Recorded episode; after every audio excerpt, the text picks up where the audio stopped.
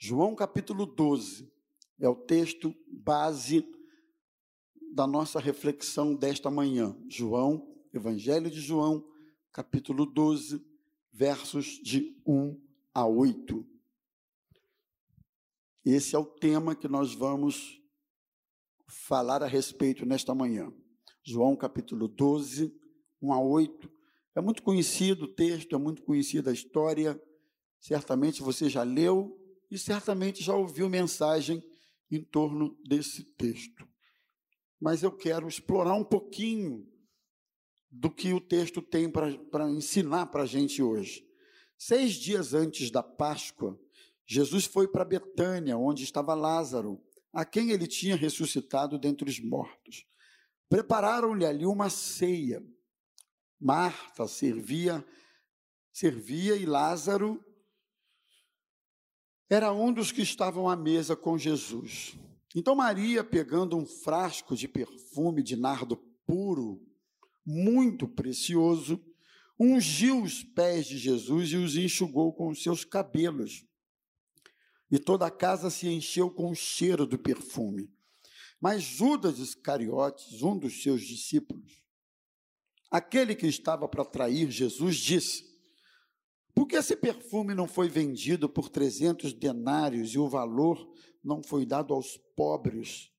Ele disse isso não porque se preocupava com os pobres, mas porque era ladrão. E tendo a bolsa do dinheiro, tirava o que era colocado nela. Mas Jesus disse: Deixai-a, que ela guarde isto para o dia do meu sepultamento, porque os pobres estão sempre com vocês, mas a mim vocês nem sempre terão. Só até aí. Pai querido, fala conosco através desta palavra, que ela nos inspire, que ela nos ajude a consertar o que não está bom, a melhorar o que até pode ser que esteja bom, mas precisa melhorar.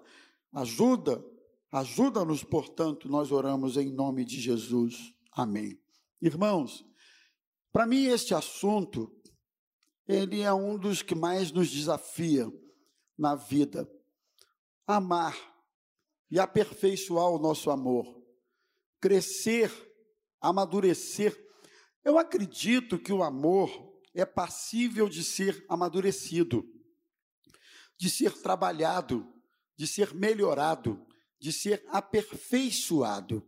Eu acredito que muitas vezes nós amamos, mas amamos de um jeito que ah, amamos de um jeito que muitas vezes a gente se frustra por conta da forma como nós amamos. E eu diria para vocês que isso pode ter a ver com uma certa imaturidade ou uma certa perspectiva equivocada sobre a forma como se está amando. Por isso, eu digo para vocês que a gente precisa aperfeiçoar o nosso amor, né? É, a gente sempre canta sobre amor, a gente fala sobre amor. Eu acho até que é fácil a gente dizer que a gente ama. Né? Tem gente que não tem muita dificuldade, diz, ah, eu te amo, eu te amo, eu te amo.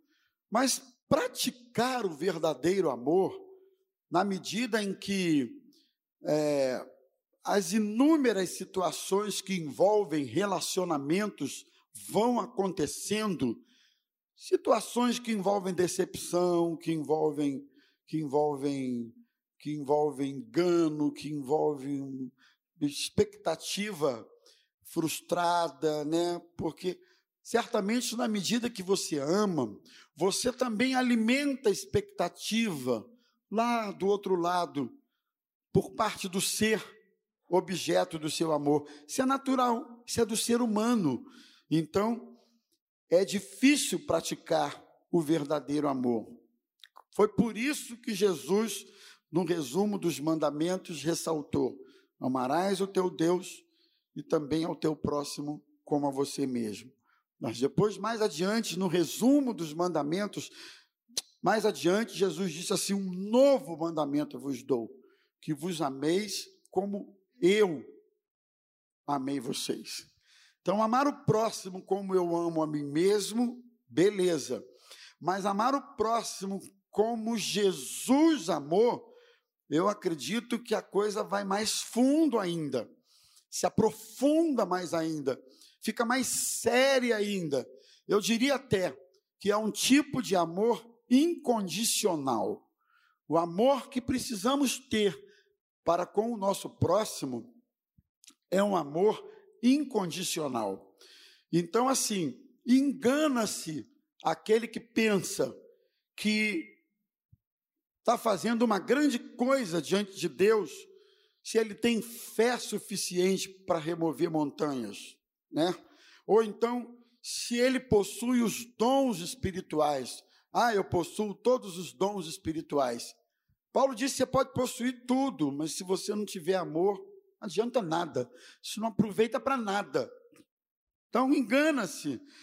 Até mesmo aquele que, por ter um profundo conhecimento das Escrituras, acha que isso vai, em último caso, vai fazer com que ele prevaleça diante de Deus, porque ele tem conhecimento profundo das Escrituras. Claro que tudo isso é muito bom, mas alguém disse assim: amar significa que a essência de Deus está em você. Amar significa que a essência de Deus está em você. Por quê? Porque Deus é amor. E o amor faz parte do seu caráter, da sua essência. Então, Coríntios capítulo 13, é, já citei aqui, a gente associa muito esse texto a casamento, a gente escuta muito esse texto sendo mencionado em casamento. Ainda que eu fale a língua dos homens e dos anjos, se não tiver amor, serei como símbolo que retine. Ainda que eu tenha o dom de profetizar, conheça todos os mistérios, toda a ciência. Ainda que eu tenha fé a ponto de transportar os montes, se não tiver amor, nada serei. Ainda que eu distribua os meus bens entre os pobres e que entregue o meu corpo para ser queimado se não tiver amor, nada disso me aproveitará. E a gente discursa esse texto, né? Achando que ele se associa a casamento, mas não, é um texto para as relações humanas, sejam elas em qualquer eh, nível ou em qualquer contexto. Diz que pediram a Rui Barbosa para fazer uma definição sobre amor, dissertar a respeito, e ele disse: Não posso, e nem preciso, porque a Bíblia já dá a definição mais completa que pode existir a respeito deste assunto de amor. E agora eu quero entrar no texto que nós acabamos de ler nesta manhã, porque nós temos nesse texto dois personagens. Um ensina para a gente o que a gente deve fazer se a gente quer amar de forma bonita e verdadeira, e o outro ensina para a gente o que a gente não deve fazer, se a gente quer amar de forma bonita e verdadeira. De um lado, nós temos Maria, irmã de Marta e Lázaro, que entendeu o verdadeiro significado de amor. Maria entendeu. É como se a ficha tivesse caído no coração, na alma, no entendimento, na capacidade, e ela entendeu, porque em João capítulo 12, verso 3, nós vamos encontrar Maria ungindo os pés de Jesus. João capítulo 11, verso 28 a 32, ela se lança diante do Senhor para chorar a morte do seu irmão Lázaro. Lucas capítulo 10, ela está aos pés de Jesus aprendendo. Então, assim, pelo menos nessas três referências, nós vamos encontrar Maria uma hora aprendendo, outra hora chorando, outra hora ungindo o Senhor. Não importa, você vai encontrar Maria aos pés de Jesus. A demonstração de amor é interessante que ela se dá por Maria, não apenas em forma. Uma hora ela demonstra amor ungindo os pés de Jesus. Outra hora ela demonstra amor chorando diante de Jesus. Se o Senhor não se o Senhor tivesse vindo, meu irmão não tinha morrido. Outra hora ela está aos pés de Jesus aprendendo. Então, irmãos, o amor, a manifestação dele tem muitas faces, né? Nós vamos ver um pouquinho sobre isso já já. Do outro lado, nós encontramos Judas, que é quem critica o gesto de Maria quando ela quebra o vaso de alabastro e unge os pés de Jesus, né? E aí vocês sabem que o valor daquele perfume, daquele bálsamo, era de 300 denários. Para ser um pouco, mais, um pouco mais preciso, esse valor era o equivalente a 10 meses de salário, quase um ano de salário de um trabalhador ou de um soldado romano naquele tempo. Aí você faz umas continhas básicas, transportando para o dia de hoje, dez meses, bota aí um salário mínimo, que é o mínimo. Dá o quê? O salário mínimo está mil e alguma coisa? Mil e trezentos? Mil e cem. Dez meses, onze mil reais. Caramba, um perfume de 11 mil reais. Dá para imaginar um perfume de 11 mil reais? Eu acho que Maria não era rica. O ato de derramar óleo ou perfume sobre alguém indica não apenas um gesto de amor, mas um gesto de reconhecimento de autoridade. Sabiam? Então você vai encontrar na Bíblia é, o óleo sendo usado para ungir enfermo, Tiago, capítulo 5, você vai encontrar na Bíblia o óleo sendo, sendo usado para ser derramado aos pés de Jesus. Maria demonstrava reconhecer a autoridade de Jesus quando ela derrama aquele bálsamo, aquele óleo aos pés de Jesus. Então, esse era o valor ah, que representou aquele gesto, mais ou menos, aproximadamente 11 mil reais, 10 mil reais, um pouco mais, um pouco menos. O que eu estou tentando dizer é que era grana para caramba, o perfume, o vaso que ela quebra e o bálsamo que ela derrama aos pés de Jesus. E aí vem Judas e levanta a questão. Judas instiga os outros a murmurarem dizendo que absurdo, que para que tanto desperdício quebrar um vaso de perfume tão caro, tão precioso e derramar aos pés de Jesus. Mas o texto deixa claro para a gente que ele não estava preocupado com pobre, era coisa nenhuma. Ele era ladrão, ele era, eu não sei, mas talvez ele até pudesse sugerir, quem sabe esse perfume pudesse ser vendido e a grana depositada no caixa do ministério de Jesus. Ele mesmo era o tesoureiro, bandido, ladrão safado. Então, ele levanta a questão de uma forma muito aparentemente legítima. Nós vamos ver isso aqui. E aí a gente começa a perceber a diferença entre eles. Porque Maria demonstra altruísmo, Judas é egoísta. Maria demonstra amor, Judas é sarcástico debochado. Maria tem atitude de serva, ele é crítico. Maria tem lealdade e Judas tem traição. Então você percebe que um é o oposto do outro, né? Judas era discípulo, tá, irmão? Não estou falando aqui de ninguém de, de distante. Estou falando de um discípulo de Jesus. Eles eram absolutamente opostos entre si. Então a gente aprende com esses dois como é que a gente ama de verdade e como é que a gente não ama coisa nenhuma. E eu queria, pode abrir para mim, por gentileza, rapidamente, pensar sobre algumas, algumas lições que a gente aprende. A primeira delas, eu quero desafiar vocês a aprender com ele, com Judas, que a gente nunca deve se esconder atrás de pretextos que têm aparência de serem legítimos, de serem bons, verdadeiros. A gente nunca deve se esconder atrás de argumentos que podem ser interessantes para quem está de fora, mas lá no fundo, lá no fundo, são argumentos falsos. Por isso Deus não embarca na nossa, irmãos, muitas vezes, porque a gente vê muitas vezes o que sai da boca para fora, muitas vezes o estereótipo, mas Deus vê a verdade no íntimo. Sabe qual é a verdade? É aquela que está no íntimo, não é aquela necessariamente que é verbalizada. Uma verbalização de uma versão pode trazer aparência de coisa verdadeira e no fundo ser falsa.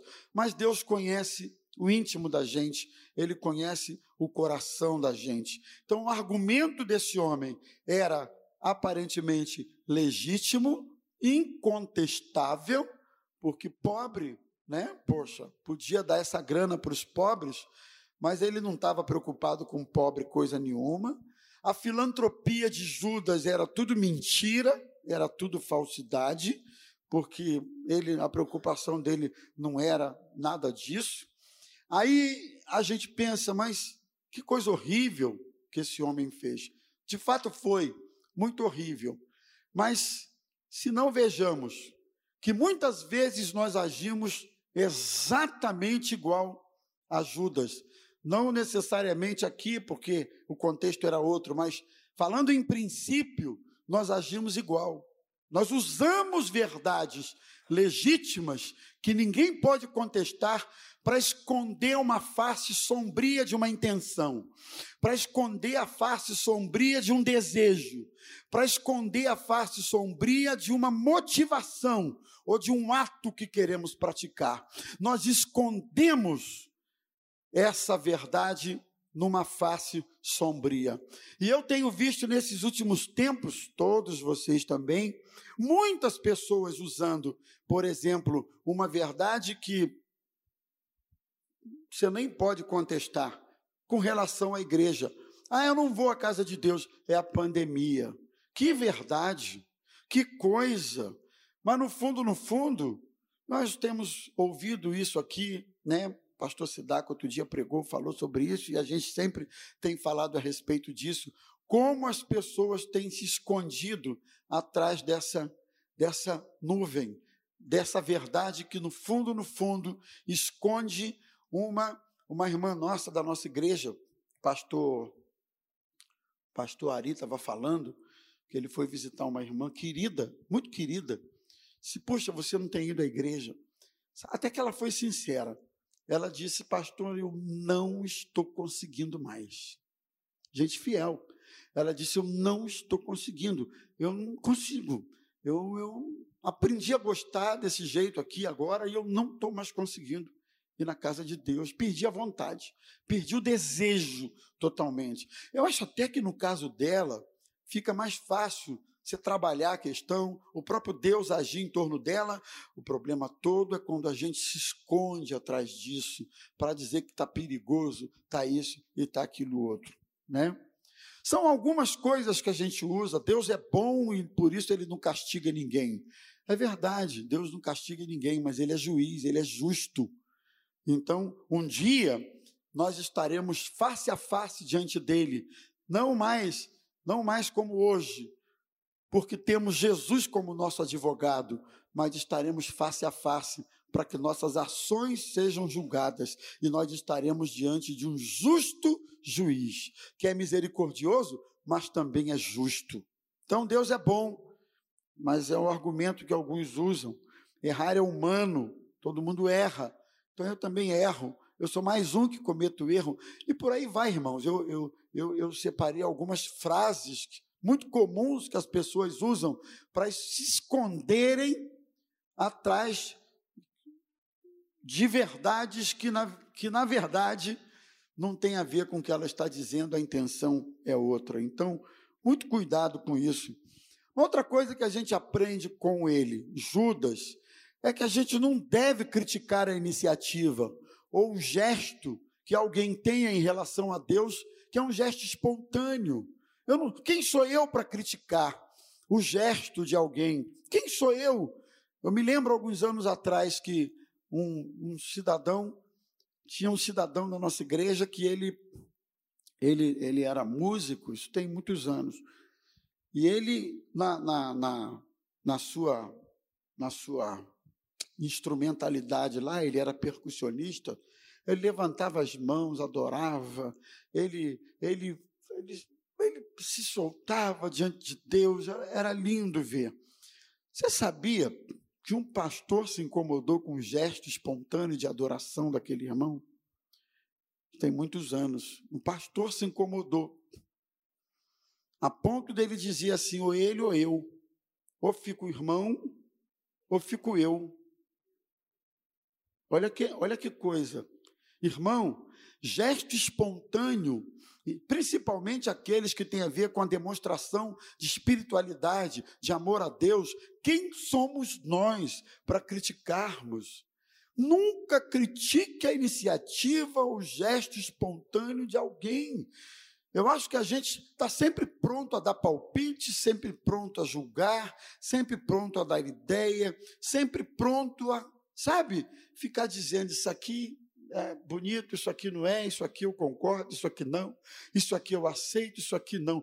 Nós não estamos aqui reunidos para que você ou eu aceite alguma coisa, só um precisa aceitar tudo isso que está acontecendo, e esse um não sou eu, é o Senhor Jesus. Ele é que precisa se agradar dos gestos de adoração, daquilo que é espontâneo, versículo de número 3. Ninguém mandou Maria fazer aquilo. Ela foi pegando o frasco de perfume e foi ungindo os pés de Jesus e enxugando os pés de Jesus com seu cabelo. Ninguém mandou ela fazer isso. Ninguém instigou ela para fazer isso. Não. Foi um gesto espontâneo. Foi algo da alma. Foi algo do coração. Então, pare de julgar. Pare de criticar. E outra, pare de ficar ficar pensando o que é que vão achar do meu gesto em relação a Deus. Não interessa o que vão achar, interessa é aquilo que está brotando da tua alma para o Senhor. Se preocupa não. Ah, o que, que o pastor Manuelzinho vai achar? O que, que o Sancler, o que, que o pastor Rômulo vai achar? Irmão, é você e Deus. Então, quem somos nós? Há um poema que diz assim: Senhor, guarda-me de me tornar um verboso dominado pela ideia de que devo expressar-me sobre todos os assuntos. Tem gente que quer se meter em tudo que é assunto, inclusive aqueles que ele nem foi chamado. Ele quer se meter, ele quer opinar, ele quer dizer: ninguém chamou você para se meter no assunto. Ninguém chamou, cala essa boca, fica quieto, fica na tua.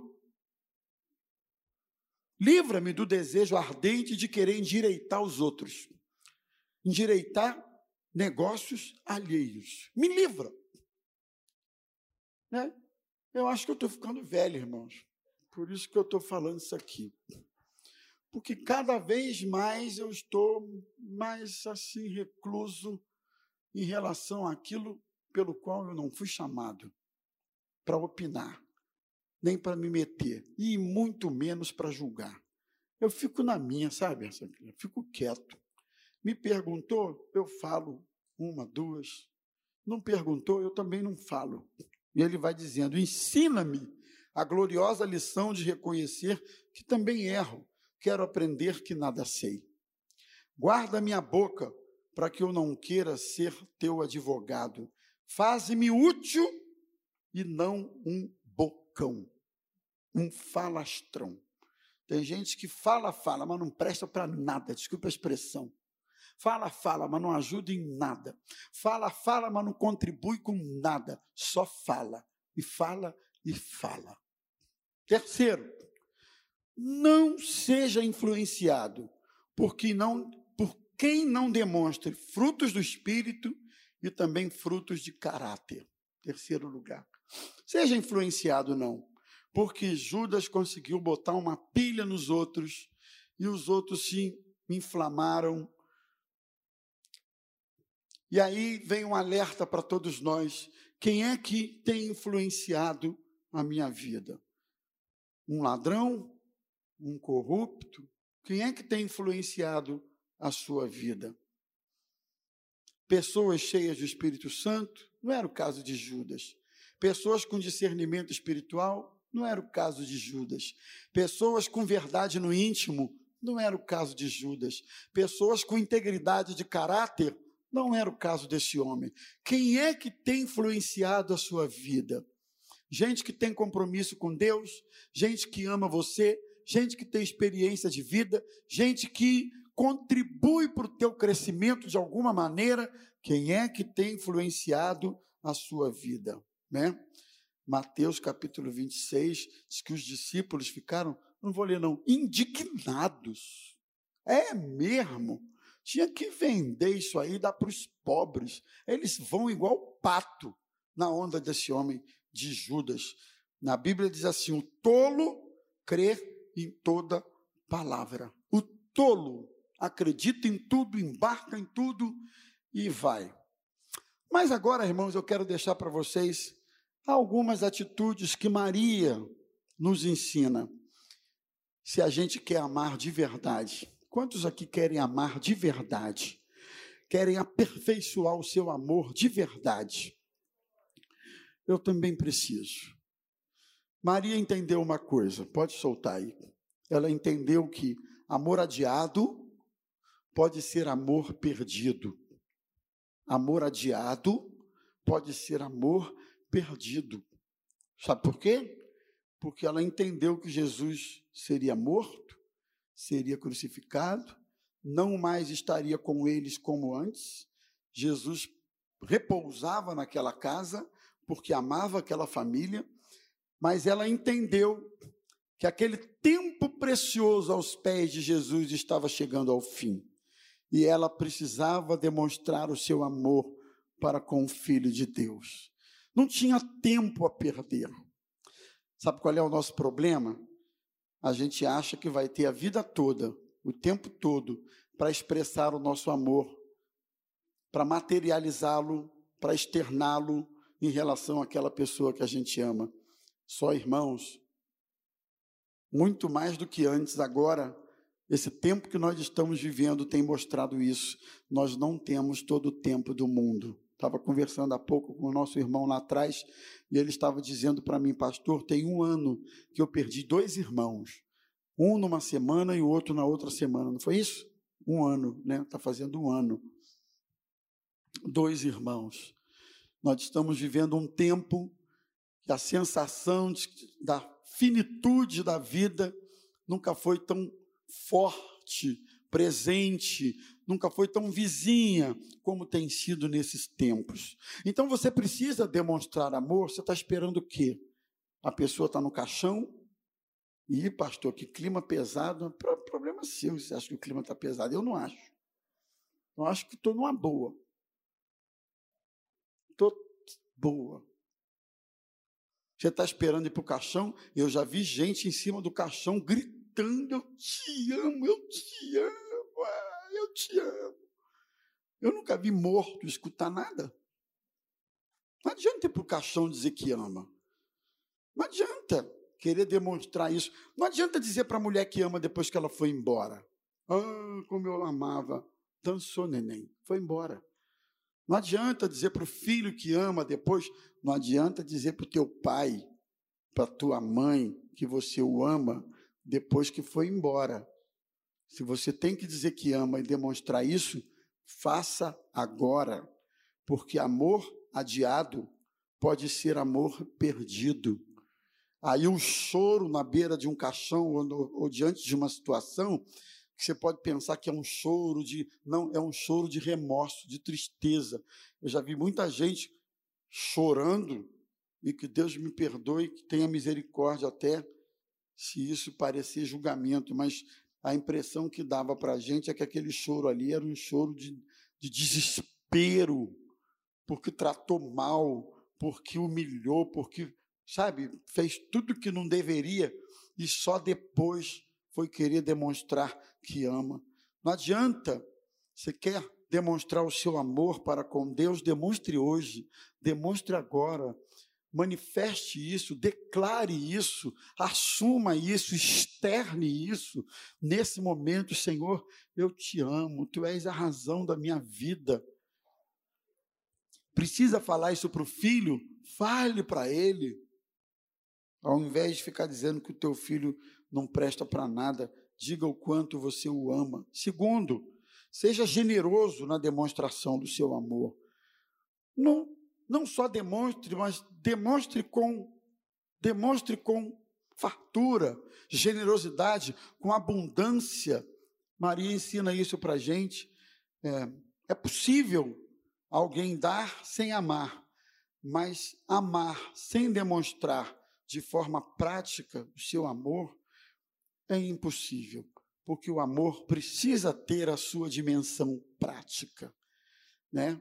Na época de namoro, teve uma época que eu precisei demonstrar amor para minha esposa, não é dizendo que amava, mas era cuidando do pai dela. Porque o pai dela tinha um tumor, um câncer, era amputado, oito irmãos, ninguém quis saber. Ah, joga no asilo, ah, eu não posso, ah, aquela coisa toda. E ela dizia: Deixa eu cuidar do meu pai. Num primeiro momento eu resisti, não, mas se são oito, tem que dividir. Não interessa, ninguém quer saber dele, deixa eu cuidar do meu pai. E eu falei, mas eu, deixa eu cuidar do meu pai. Ela ficou quieta. Quando ela ficou quieta, aquilo me quebrantou. Eu falei, não, é a causa dela e a minha também.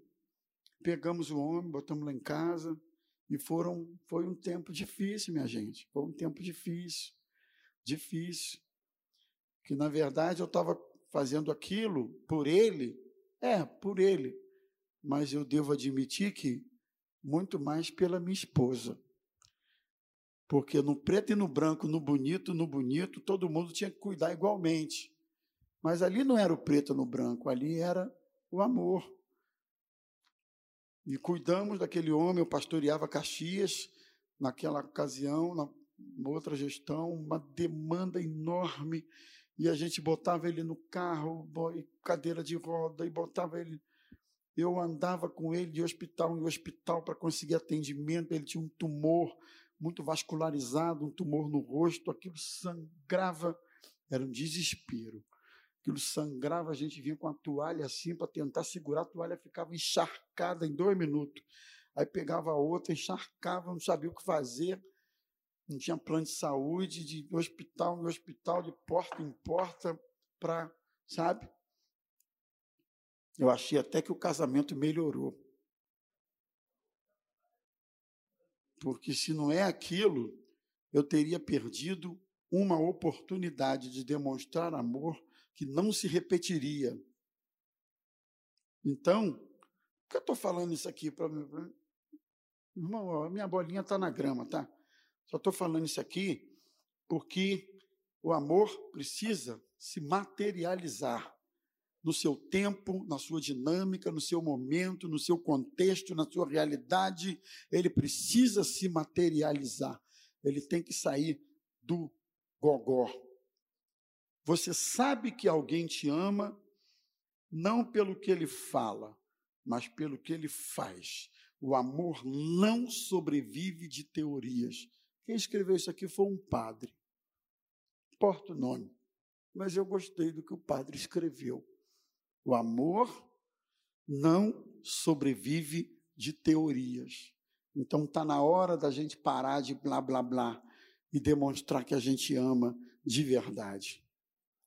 E por último, Maria ensina para a gente que a gente não deve se intimidar com as críticas, porque o ser amado está aprovando e também está feliz.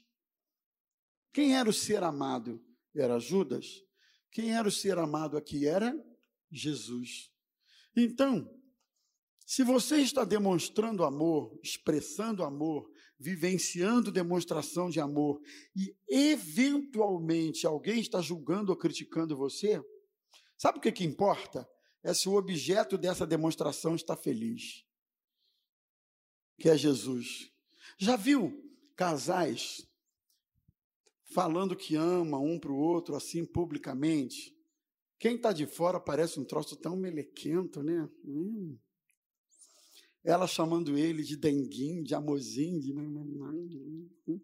Aí quem olha assim de fora, ai, que coisa, mas faz isso para vocês lá. Parece que quem está de fora de uma declaração de amor em muitos momentos acha aquilo, né? Ai, que coisa piegas, lá. Alguém que é da época que na, é, na época de você fazia aniversário, o sujeito ia lá, alugava um carro de som, bola, vinha rua fora, aquele escândalo na vizinhança, parava na tua porta, e, e aí os vizinhos todos olhavam. Eu acho que a primeira ou a segunda vez que aquilo. Isso andou uma modinha, mas depois ficou sendo um troço odiado. Tinha gente que odiava aquilo. Que absurdo, que coisa mais cafona. Mas, irmão, o aniversariante estava lá.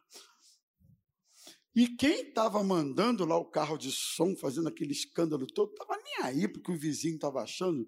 Ele estava, era feliz em ver o aniversariante feliz. Deu para entender? O carro de som pode parecer cafona, ou então é bom, tem gente que gosta, não vou nem perguntar para eu não sair mal disso aqui. Porque isso virou uma febre na época. Deixa, não vou nem perguntar. Eu sei que muita gente gostava. Onde é que eu estou tentando chegar? Não interessa o que vão achar, o que vão pensar, o que vão dizer, não interessa. Aquela pessoa a quem você está demonstrando o seu amor está feliz? Eu tenho certeza que nesta manhã a nossa demonstração de amor, se eu posso usar essa expressão em relação a Deus, está deixando o coração do nosso Deus feliz. Ele é Deus, ele é espírito, mas ele é pessoa. E como pessoa, esse atributo pode ser muito bem utilizado. Deus está se agradando da nossa demonstração de amor nesta manhã.